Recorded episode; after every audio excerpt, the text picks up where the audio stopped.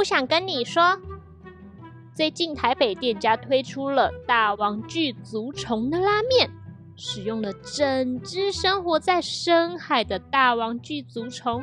虽然看上去有些可怕，但是根据老板的描述，吃起来就像龙虾和螃蟹一样。这一集就让我们来聊聊住在深海里巨大的动物们吧。我们一共会认识四种动物，那就开始吧，Let's go！给我五分钟，我给你一个动物世界。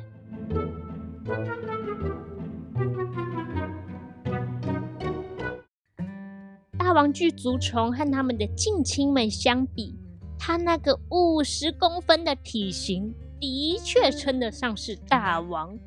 因为一般跟它同一个类别等足类的虫虫们，像是会在海边看到的海蟑螂，只有不到五公分长，而最小的等足类还比自动铅笔的笔头小一点啊！等等等等，这里要补充一个知识点：大王巨足虫和刚刚讲到的海蟑螂都不是昆虫哦。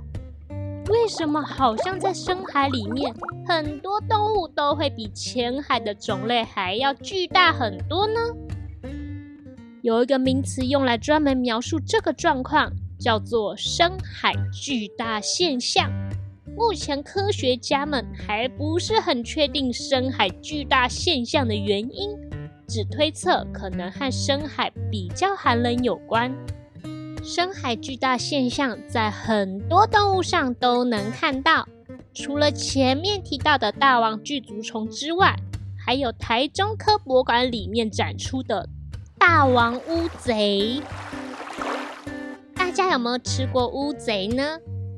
一般在市场或是超市能买到的乌贼，大小是可以放进锅子里面烹煮的，但是大王乌贼光是身体。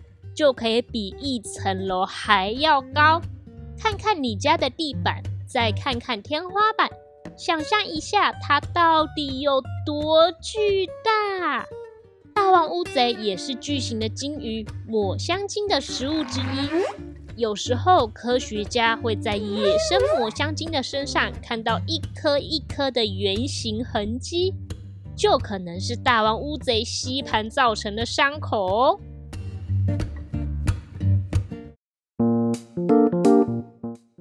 活在海底的螃蟹也有深海巨大现象，在餐桌上能看到的大闸蟹，就算把脚摊开，可能也才一个盘子大。但是生活在台湾和日本邻近深海的干式巨螯蟹，这种螃蟹如果把脚摊开，可以宽到四公尺那么长，小型的鲨鱼、鱼类，甚至是其他螃蟹，都是它们的食物。即便如此，对于爱吃海鲜的日本人来说，干式巨螯蟹也躲不掉成为盘中美食的命运。在寒冷又黑暗的深海中。就连轻飘飘的水母都会变成庞然大物。有一种栖息在好几公里深海的巨大水母——冥河水母，它们的伞直径就有一公尺。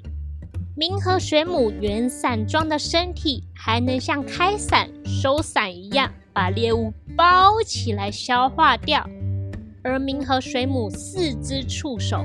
更可以达到十公尺那么长，这样子它就能远远的把猎物给抓住。虽然看起来可怕，但是冥河水母会和一种名为幼鱼的小鱼共生。水母巨大的身体会保护幼鱼不被其他掠食者吃掉，而幼鱼则会帮助水母清理身上大大小小的寄生虫。就好像海葵与小丑鱼一样。大家如果有兴趣的话可以看资讯栏里面的影片来认识冥河水母。还有一种被人们称为地震鱼的巨型鱼类黄带鱼。它们生活在好几百公尺深的海中长得就像超巨大的白带鱼，只是头顶有着鲜红色的王冠。这个王冠其实是它们的背鳍。黄带鱼最长可以达到八公尺那么长，平常都躲在比较深的海中，很偶尔才会浮到浅海活动。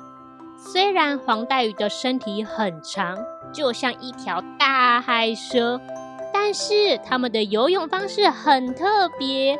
黄带鱼会挺直身体，只用背鳍的波浪状运动来游泳，这跟海马有一点相似。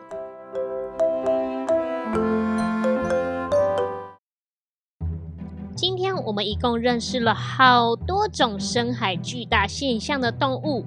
有被做成拉面的大王巨足虫，会抵抗抹香鲸，避免自己被吃掉的大王乌贼，会跟幼鱼一起共生的冥河水母，还有被叫做地震鱼的黄带鱼，都记得他们是谁了吗？今天的科普知识就到这边结束喽，我们下次见。给我五分钟，我给你一个动物世界。